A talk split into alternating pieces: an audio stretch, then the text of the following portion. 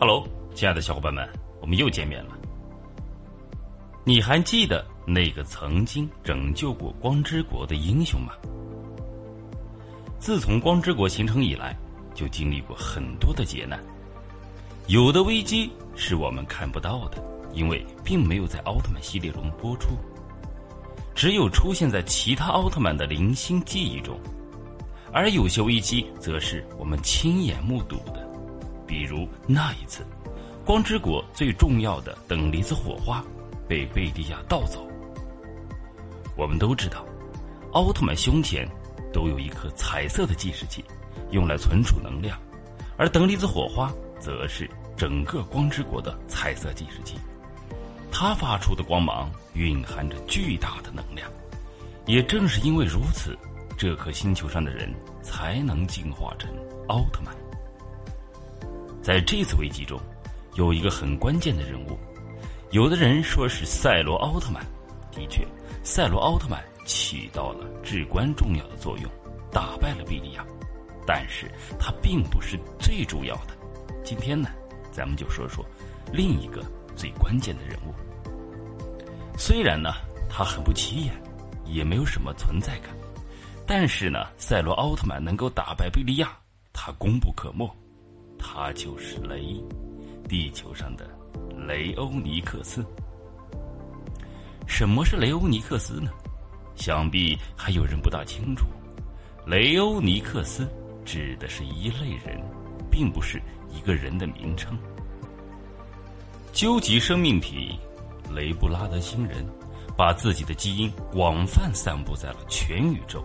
获得了其遗传基因或被其精神所沾染的地球人，或者是宇宙人都被称之为雷奥尼克斯，并且呢，这些雷奥尼克斯之间相互战斗，直到只剩最后一个人。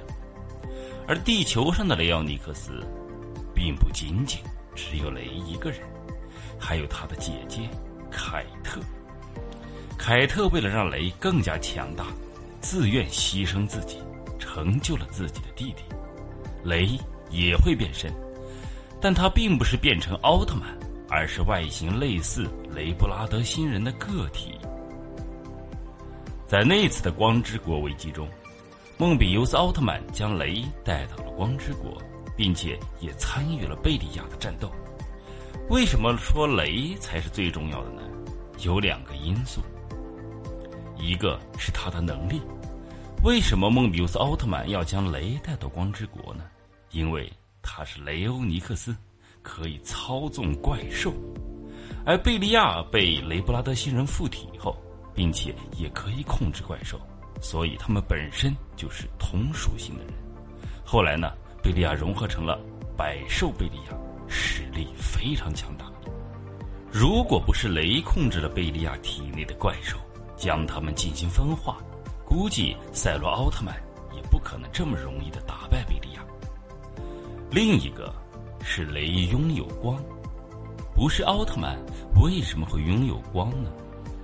光并不是奥特曼所独有的，在雷的身上，他虽然拥有着强大的能力，但是并没有用来欺负弱小，而是用自己的力量捍卫正义。打败怪兽，保护身边人的安全。虽然他不是奥特曼，但却已经成为了奥特曼的一员，是重要的伙伴。然而，自从光之国的危机之后，我们就再也没有看到雷了，也看不到那个红眼睛暴走的雷欧尼克斯了。经过了这么多年，如果雷还在奥特曼系列中的话，想必。已经变成了一个元老级别的人物，他甚至还是特利迦奥特曼、德凯奥特曼等人的前辈。在奥特银河格斗中，也没有看到他出场，估计远古已经将雷欧尼克斯完全停止掉了。虽然我们在奥特曼系列中可能再也看不到他的身影，但是我们始终记得，在那次光之国的危机中，雷。起到了至关重要的作用，他一直心怀希望，一直都有光。亲爱的小伙伴们，今天的故事呢就到这里结束了，咱们下集再见。